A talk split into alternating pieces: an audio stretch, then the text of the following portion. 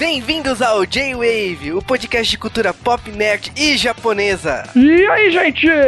Estamos começando mais um J-Wave muito loucão aqui comigo, o Sasuke, que não consegue entender o nome desse filme direito. E aqui é o Juba, né, de encontros em desencontros, perdidos em Talking, Lost in Translation, né, e tantos outros títulos que esse filme tem, né. Olha, esse filme tem um título estranho. Tipo, sim, eu lembro quando eu tava na aula, quando eu fazia aula de inglês, eu teve um dia de aula só pra esse filme, porque Lost in Translation é uma coisa complicada de se entender. Na cara de pau seria o que foi perdido na tradução, entendeu? Quando você traduz alguma coisa, nem sempre tem o mesmo sentido como o famoso saudade. Não é a mesma coisa, mas você dá um jeito. Só quando você pega uma frase maior no livro, fica mais difícil mesmo de você fazer a tradução. Ou então, como o Juba mesmo falou que viu o filme dublado, tem uma hora que eles vão lá e tem a tradução. Ah, esse cara é o Jô Soares do Japão. Não, eles não falam isso em inglês, gente. Cara, Mas dá um jeito, não é? É, eu já assisti em inglês, já assisti é, dublado, só não assisti em japonês, isso seria um fato Deve ser inusitado. muito comédia, velho. Eu adoraria ver a versão japonesa. Tenho medo já. Mas eu acho que assim, Lost in Translation, ele é conhecido mundialmente aí por apresentar um Japão exótico, né? Uma coisa que adoram mostrar o Japão, né? E no J-Wave sempre esse filme... Ah, era por isso que ele era conhecido? Eu sempre pensei que era Scarlett Johansson de calcinha. Não, também. Mas ele é conhecido por Sofia Coppola, que é uma diretora bastante competente. Por mais que ela seja filha de Francis Ford Coppola, ela, é, ela ficou famosa por causa de Lost in Translation. E o pessoal pedia direto aqui no J-Wave: Ah, quando vocês vão fazer de Lost in Translation? Vocês gostam tanto do Japão? Quando que vai rolar? E bom, chegou a data, né? Chegou o momento, chegou, sei lá, porque chegou. Eu acho que o, principal motivo de Lost in Translation estar no J-Wave é porque o J-Wave escolheu essa obra porque ela está comemorando 10 anos. Uau! Mais uma das mil curiosidades que queremos falar nela do podcast hoje, né? Exatamente. E bom, pra variar, como vocês já conhecem, o bloco de entrada tá grande demais, então vamos lá direto pro bloco de curiosidades porque tem muita coisa a se falar de Lost in Translation. No sex, no drugs, no wine, no women, no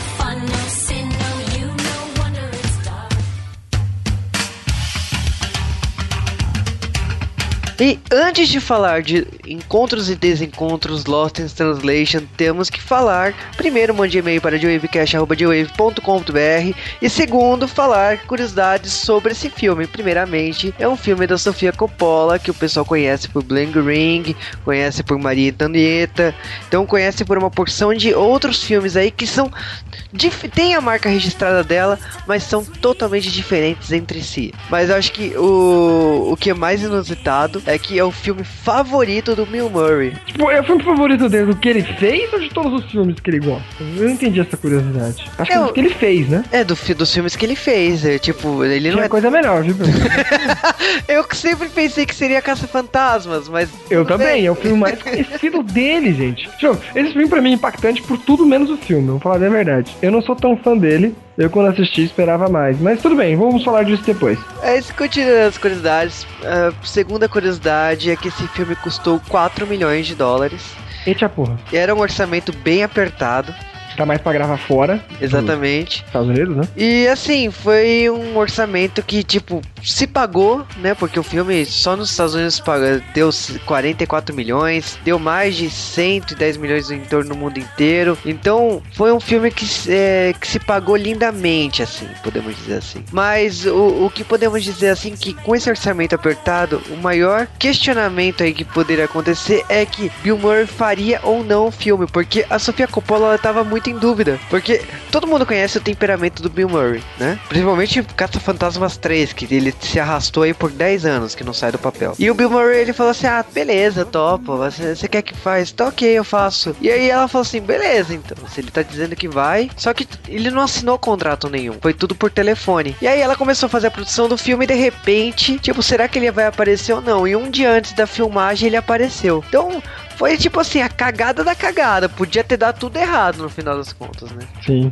Outra coisa curiosidade é que a nossa querida Scarlett Johansson não, talvez não estaria de calcinha até a, a diretora ter convencido ela de vai lá, fala ceninha, calcinhazinha, não pega nada, né? É calcinha modelada, né? Que pega É, bem gente, na câmera. É, gente, vai, não pega nada, vai. Mal ela sabia que é a cena que todo mundo mais gosta, não é? a, a primeira cena do filme, né? Você diz. Agora, uma coisa que fica assim, o pessoal fala, primeiro, aquela marca de whisky, né, a Santori, ela existe de verdade, a gente conhece de várias outras obras e doramas e filmes e tal. E essa, esse comercial é uma homenagem que a Sofia Coppola fez pro pai dela, o, Francis Ford Coppola, com Akira Kurosawa, que fizeram um comercial em 1970. E não é, não é comum estrangeiros fazerem comercial no Japão. Aliás, é, acho que diria bastante comum. E eu achei engraçado porque eu acho que deve ser assim pros estrangeiros irem pro Japão pra gravar um comercial, entendeu? O- é tipo, você ganha uma viagem grátis pro Japão e ainda ganha um dinheirinho extra, tá ligado? É, eu imaginei isso quando eu vi a, a campanha do Tommy Lee Jones pro Boss, né? Que é uma campanha bastante há muito tempo, né? Que o Tommy Lee Jones é, é o, o protagonista, né? O, o cara da, da marca de café Boss, né? Ele faz o Boss, né? E tipo, deve ser bizarro, né? Toda vez que ele vai pro Japão pra filmar a campanha, né? É que nem a Shiseido, companhia de cosméticos, já fez com Orlando Bloom. Bem que eu acho que ela foi gravada nos Estados Unidos, mas é um comercial diretamente pro público japonês. E a gente também tem referência em outros comercial sobre o Roger Moore, que ele fala, não, faz tipo James Bond, Roger Moore e tal, que também já gravou comercial no Japão, se eu não me engano, também de bebida alcoólica. Enfim, o filme tem várias referências com isso. Outra coisa que é muito legal no filme que eu já disse antes, eu vou citar agora melhor, é a parte de que esse filme tem locações que já foram usadas em vários duramas e vários outros filmes japoneses. Por exemplo, aquela piscina que você tem no hotel é usada no Love Shuffle. Você também tem um karaokê que é o mesmo do Wasabi, um outro filme bem legal, americano, sobre, sobre o Japão, né? E outras coisas que você vai verificando assim no filme, que você vai, ah, já vi isso em algum outro lugar e tal. E bom, o, o filme tem muitas tomadas, assim. Uma das coisas que no documentário do, do filme, a Sofia Coppola fala que um dos, uma das curiosidades desse filme que a Sofia Coppola comenta é exatamente que, tipo assim, um. Filmar na rua não é uma coisa que os americanos fazem. Normalmente constroem um estúdio, faz alguma coisa assim. Mas produções japonesas normalmente vai pra rua. E é o que ele, e é exatamente o que ela faz aqui. Então tem muitas cenas que são filmadas em templos, são filmadas em Akihabara, tem cena em fliperama da Namco, tem mostra os jogos, né, do Taiko no Tatsujin, é, guitar, é, tem uma Guitar Freaks, né, que é uma série de, jogo de guitarra lá do Japão. Então, tipo, tem um monte de coisas assim que não foi não foi fechado pra ser filmado. Pegaram a câmera e filmou. Ex- exatamente como acontece com a maioria dos doramas lá no Japão, né? O que dá um tom diferente pro filme, acho que é uma das coisas legais, assim, de você assistir, ainda mais pra quem não tá acostumado com esse tipo de câmera. É, o, no filme, o Bob e a Charlotte, que são os dois personagens principais, nunca, nunca se apresentaram pra um outro. A gente não sabe o nome, de um momento nenhum sabe o nome do outro, entendeu? O que eu acho que, tipo assim, também dá uma magia de perdidos na tradução, né? Porque são duas pessoas perdidas ali, tipo. Ou ah, encontro desencontra. ah, esse nome. Falar em nomes, o filme tem bastante nomes pelo mundo, né? Um país, a tradução em espanhol, a tradução em chinês, a tradução em hebraico e em outras línguas. Do filme é Perdidos em Tóquio, que é talvez o, o mais perfeito, eu talvez diria, o que mais me fala, ah, beleza, Perdidos em Tóquio faz todo sentido. Há outros lugares colocaram, como Lost in Translation, que é o mais difícil de ser, em ser em inglês, e em português, onde falou encontros, desencontros, e o mais legal, que no site, onde quando eu fui pesquisar sobre isso, os americanos traduziram encontro e desencontro como Love is a Strange Place. What the hell, americanos? Isso sim é Lost in Translation, entendeu? É, e é engraçado que, tipo assim, a Sofia Coppola, ela fez esse filme, é, muitas das características dela é basear o filme na vida dela, né? E nesse caso, assim, ela se baseou, alguns personagens, como o John, ela baseou no marido dela, o Spike Johnson. Então, é... A Anna Ferris, pô, que fez uma, uma atri- atriz americana e tal, que aparece no filme, o personagem dela, Kelly, foi supostamente inspirado na Cameron Diaz, e eu não duvido. ela tá com uma cara de Cameron Diaz agora que Ela, ela tá com cara de Cameron Diaz nesse filme. Mas a Cameron Diaz é tão fútil, porque essa menina é muito fútil, velho. É, então, por isso que é rumor, né? Não pode confirmar, né? Fútil, velho, Sério. É engraçado que também tem algumas coisas, por exemplo, assim, alguns cenários desse filme também foram montados pra cá. Então, tipo, aquele bar stripper que aparece no filme e tal, isso não não existe propriamente dito, né? Ele foi montado pra aquela cena, né? Mesmo que, mas assim, tem muitas e muitas curiosidades. Eu acho que as mais bacanas assim a gente já comentou. É, é muito engraçado que tipo, principalmente o mais legal aqui é que são duas pessoas que não conhecem nada da cultura japonesa e que é por isso que ela- eles estão mais perdidos do que se encontrando ali em Tóquio, né? Falando em cultura japonesa, o filme tem boas falas em japonês mesmo, feito por japoneses, que é de novo estranho no filme americano, sem legendas, aliás, pra te deixar também nessa situação de Lost in Translation. Algumas falas são surreais de engraçadas, se você conseguir entender. Como, por exemplo, a parte do diretor falando as coisas e depois a tradução é simplesmente, ah, você olha pra câmera e aponta. Só isso que ele falou? É, só isso que ele falou, vai nessa. Não, é muito engraçado essa cena do diretor falando, falando, falando. E tipo assim, pra quem sabe japonês, você entendeu o que ele falou. As ordens, que ele tava atrasado e tal. E a tradutora, "Ah, então, não é só pra mirar ali, tipo, é muito. Mas, cara, tem como eu falei, tem muita curiosidade. Eu acho que o que o pessoal quer também quer saber a história propriamente dita, né? Então a gente vai direto pra história desse filme, né?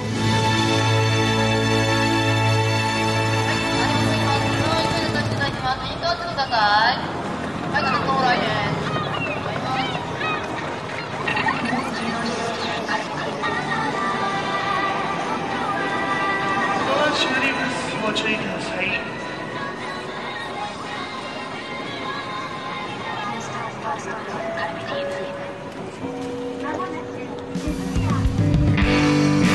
O, o filme começa com o Bob, que é o Billy Murray, sendo chamado para o Japão para fazer uma propaganda de uísque e que eu não come... E também ele tinha ter uma agenda com mais coisas, porque só propaganda de uísque ele podia ter gravado nos Estados Unidos, fala a verdade. Não era necessidade de ter ido até o Japão. Mas eles aproveitam e vão fazer todo aquele tour Japão, pra promover a imagem dele por lá e ele acaba indo, né? É, cara, é aquela coisa, né? Tipo, você já não tá na- na- no auge da sua carreira, né?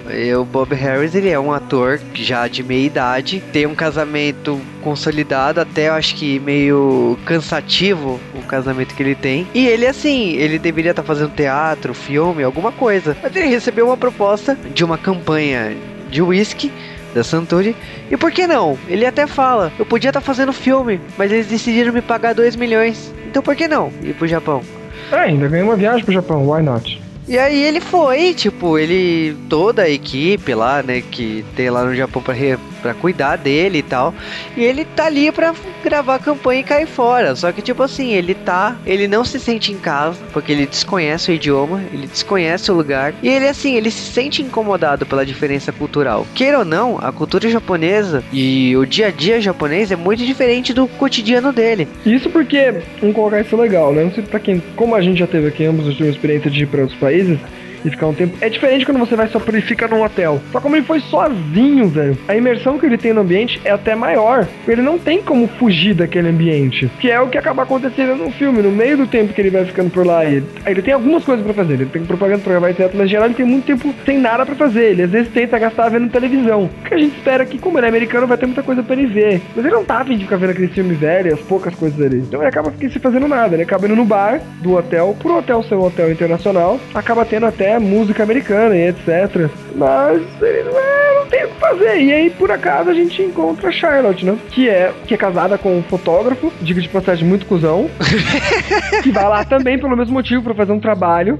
Só que ele tá muito mais imerso, ele, ele tem trabalho, ele tem coisa pra fazer. Até mais do que o Bob, por exemplo. E pelo jeito ele tem mais amigos ali no Japão e todas aquelas americanizadas que acabam indo pro Japão.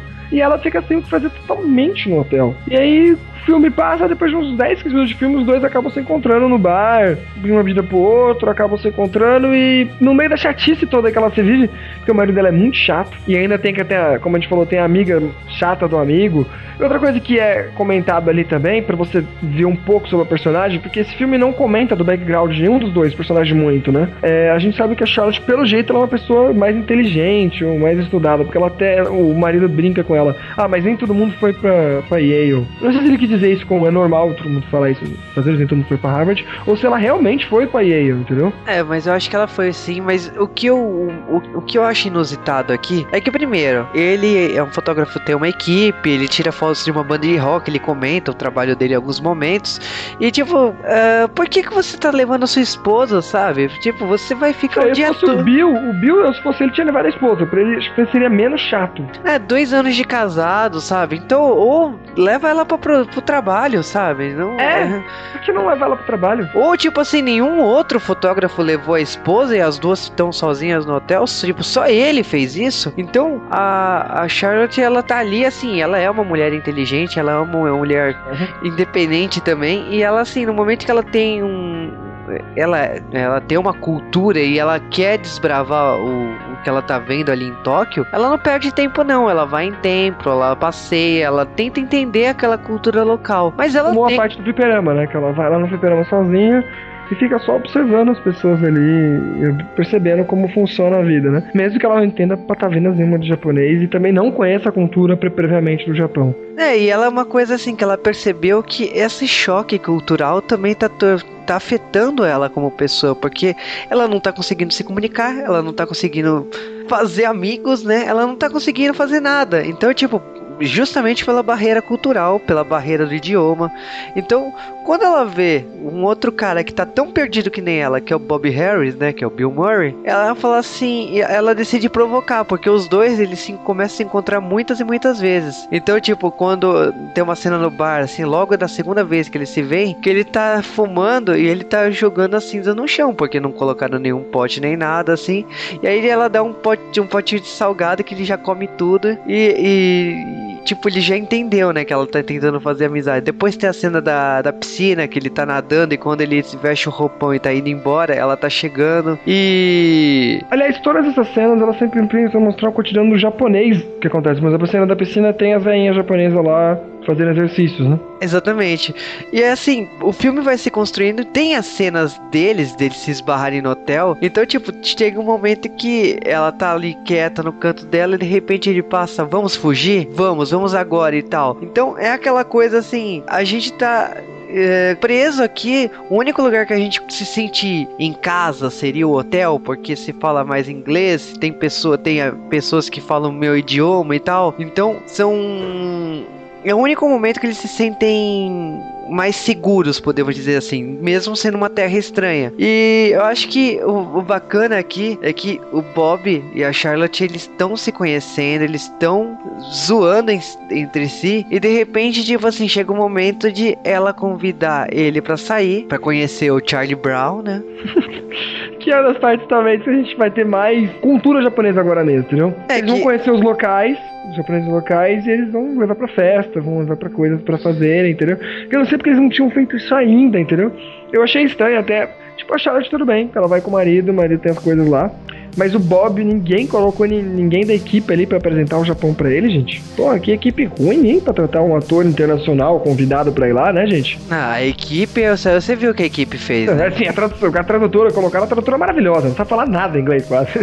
Por isso que as traduções dela, do, do chefe, lá do diretor pra mim, é, ela não traduziu porque ela não sabe falar inglês, eu acho. Não, mas a câmera lá. O pior pra mim, na minha opinião, é terem separado uma, uma prostituta, né, pra ele, Nossa, né? não uma prostituta comum, uma prostituta tipo, com, com aquele fetiche doido, não é? Nossa senhora, tipo assim, porque vamos lá, o Bob ele tá ali pra Sim, fazer uma, um- uma campanha do whisky da Santori. Então, e- os, os compromissos dele basicamente era o comercial, filmar o comercial, que ele teve uma dificuldade absurda pra entender o que o diretor queria, e depois a sessão de fotografia que foi a mesma coisa, mas o, o cara entendia inglês, assim, quer dizer, falava inglês naquelas, né? Vamos lá, melhor que o outro. E o Bob, ele entrou na brincadeira, porque, tipo, já são dois momentos. O Bob, ele tava nervoso pelo choque cultural. Na, se- na sessão de fotos, ele já tá relaxado que ele tá zoando. Ele falou, meu, já que eu não entendo bulhufas, eu vou começar a escrotar aqui também. E aí,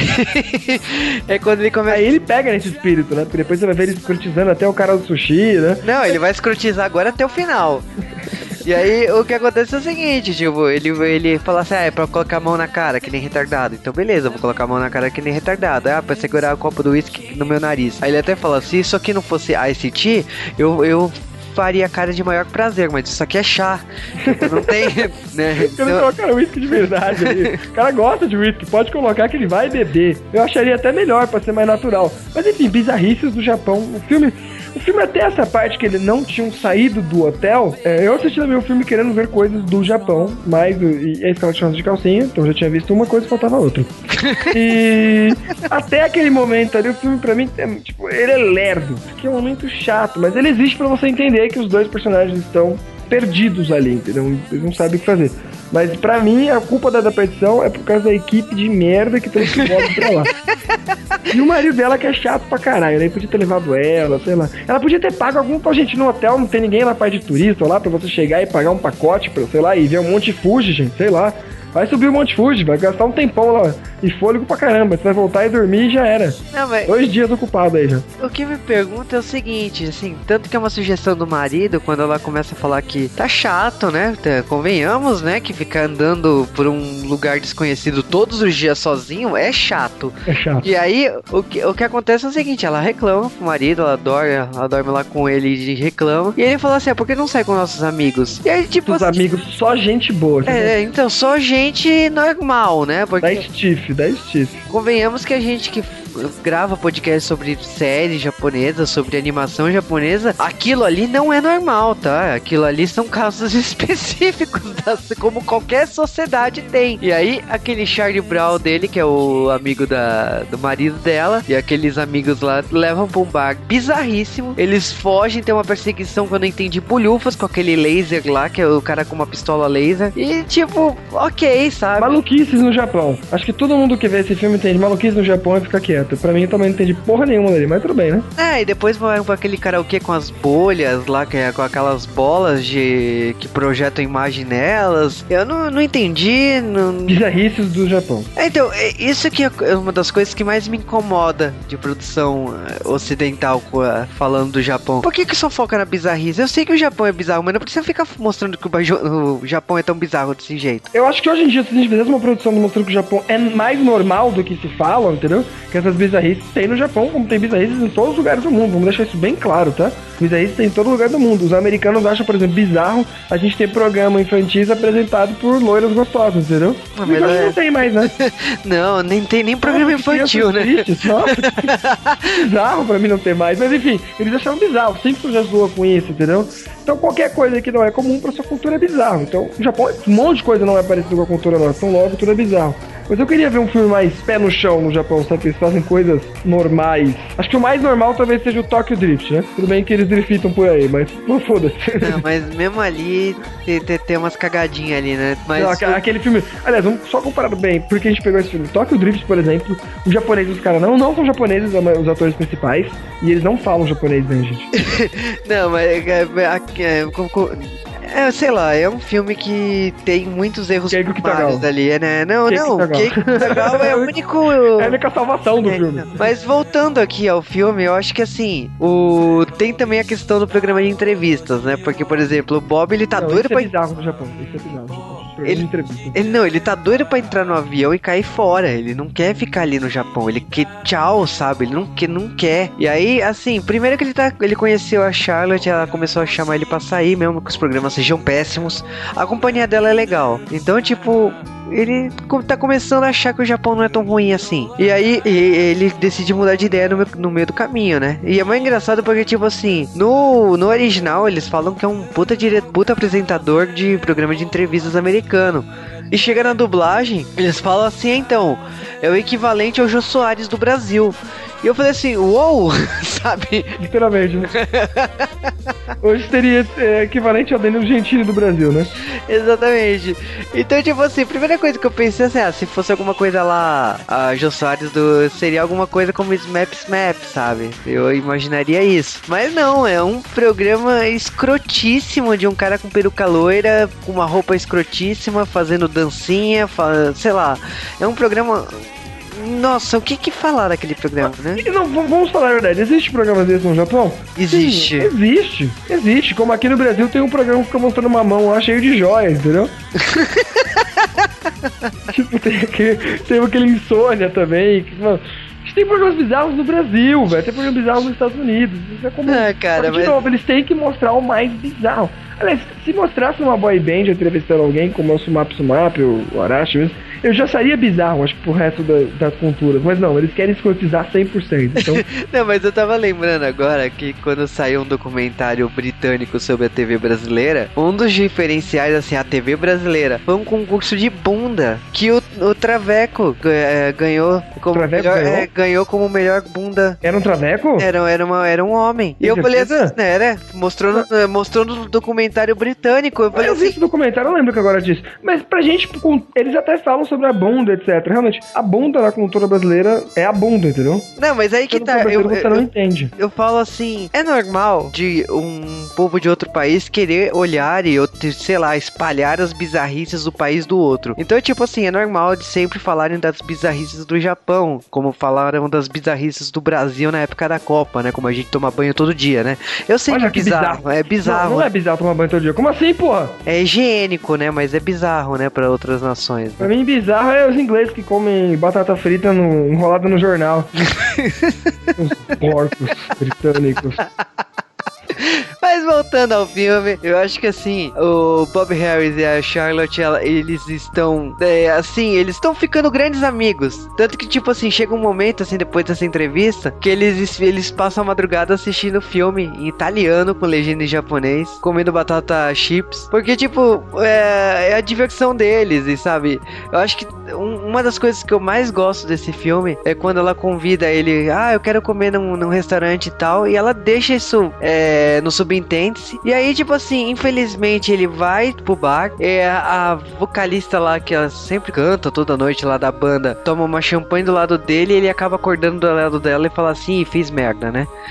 E aí, ela tá cantando no banheiro e de repente a Charlotte toca, fala que tá indo pro restaurante. Aí ele fala que ele tá ocupado naquela hora, ela se tocou do que que era. Mas assim, ele cagou e correu atrás dela e, e foram comer. E nessa cena desse restaurante que eu me diverti pra caramba, porque eles estão vendo um monte de carne que são exatamente iguais, com preços diferentes. E ela fala, mas que diferença tem isso, sabe? Porque ela não tá vendo a diferença. E ele só fala, quer saber de uma coisa? Ele pega o cardápio, esse, e vem dois. E aí, tipo, chega as carnes cruas, né? Chega o que seria o su um sukiyaki, né?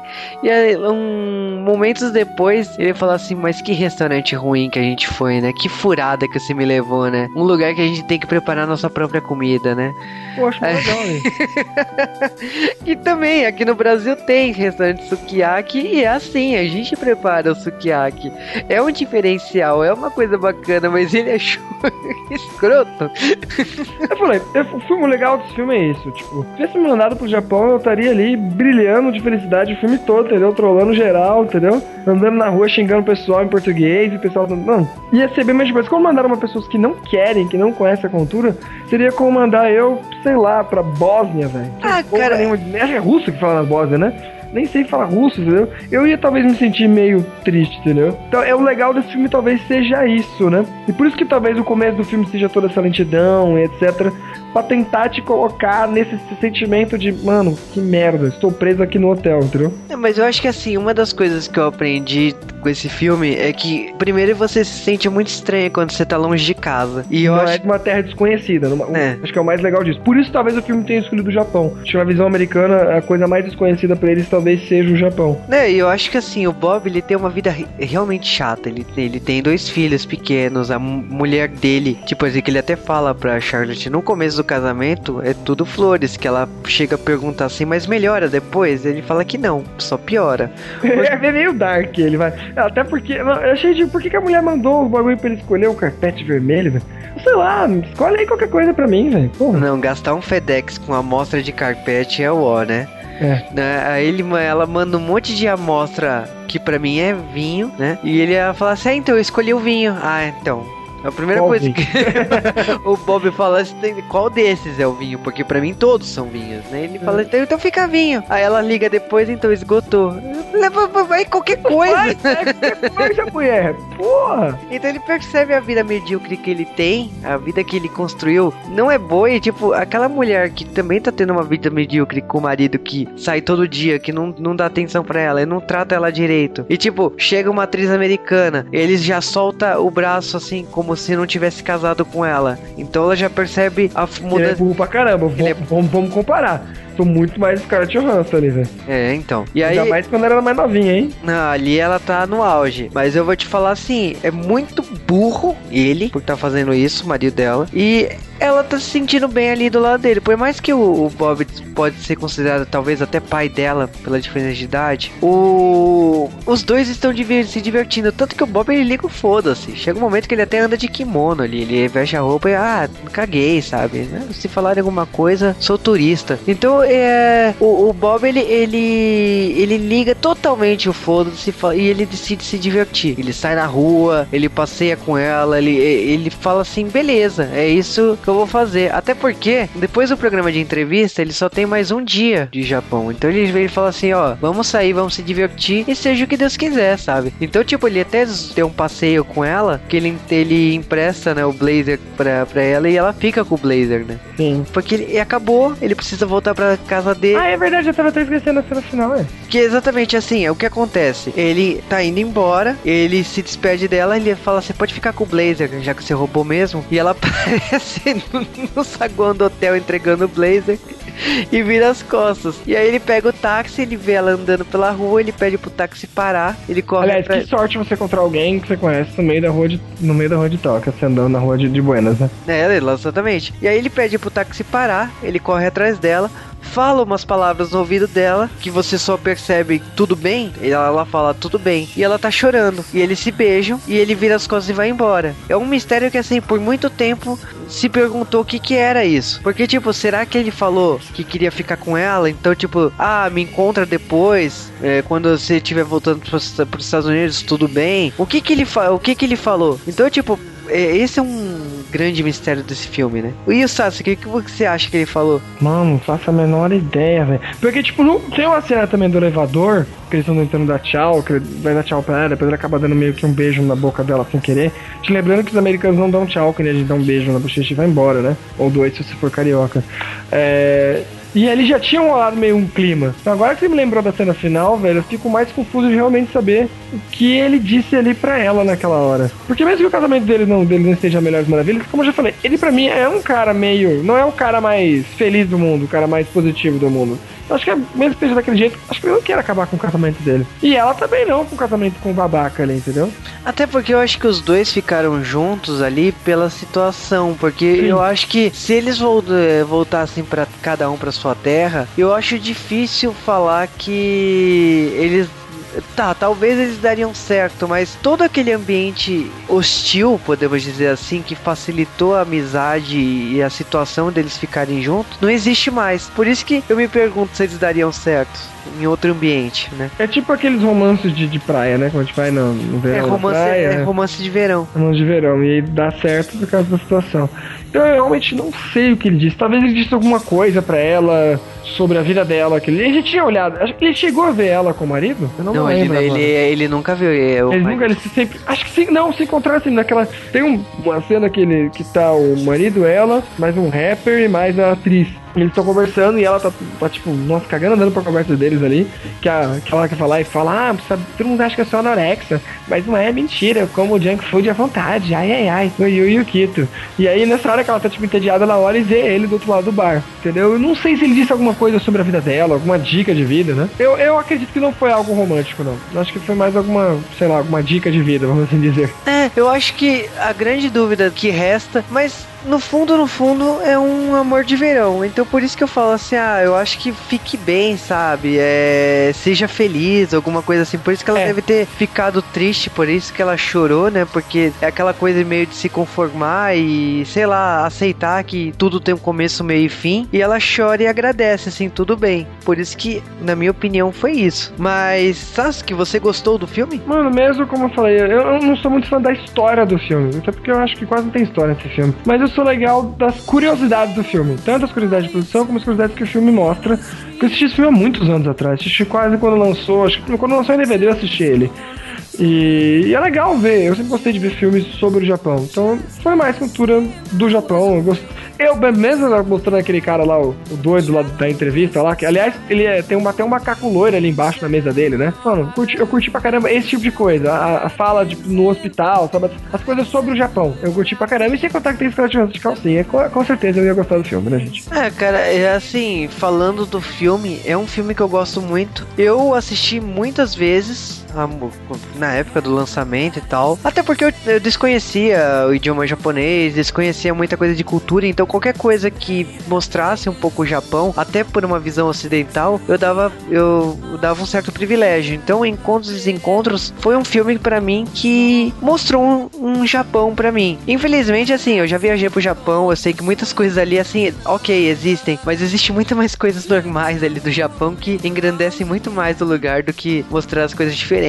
Então, é um filme muito legal. A história eu acho uma sacada genial, porque infelizmente assim, eh, são pessoas totalmente diferentes de mim, que gosta da cultura japonesa, que estudou japonês, estuda japonês, que gosta de anime, mangá, dorama, tokusatsu e J-pop, J-rock, que conhece tantas coisas da cultura japonesa que ah, o Japão não se torna mais bizarro pra mim. O Japão se torna um lugar normal. É, acho que pra gente, né, pra mim- eu nunca, por exemplo, nunca tive esse choque cultural de coisas do Japão. Porque eu sempre fui introduzido na minha vida as coisas do Japão. Não que de primeiras, né, ó, sempre conhecia a cultura japonesa, não. São introduzidas de pouco em pouco. Então eu nunca tive um choque cultural, entendeu? É, então, exatamente. Eu acho que assim, quando eu estive lá, e eu acho que assim, uma das coisas que um, um grande amigo meu viajou comigo pro Japão, ele me falou assim que eu cheguei em Tóquio, que ele falou assim, quando a gente gosta de uma cultura, a gente estuda muitas coisas separadas. Então eu ouço J-pop, eu vejo dorama, eu vejo um anime, mas eu não linko as coisas. Eu não, eu não vejo que tudo é uma coisa só. E quando eu andei em Tóquio, vi a Yui, olhei pra loja, tipo, tudo fazia sentido, tudo que eu sempre gostei da cultura japonesa tava entrelaçada, tudo acontecia ao mesmo tempo, era uma coisa muito maior do que eu já tinha imaginado. Eu acho que assim, pra mim, o Japão dá uma sensação de, eu não diria casa, porque é muito extremo. Você fala assim, nossa, mas você fala que a sua casa é igual ao Japão, não, é, é, é diferente disso.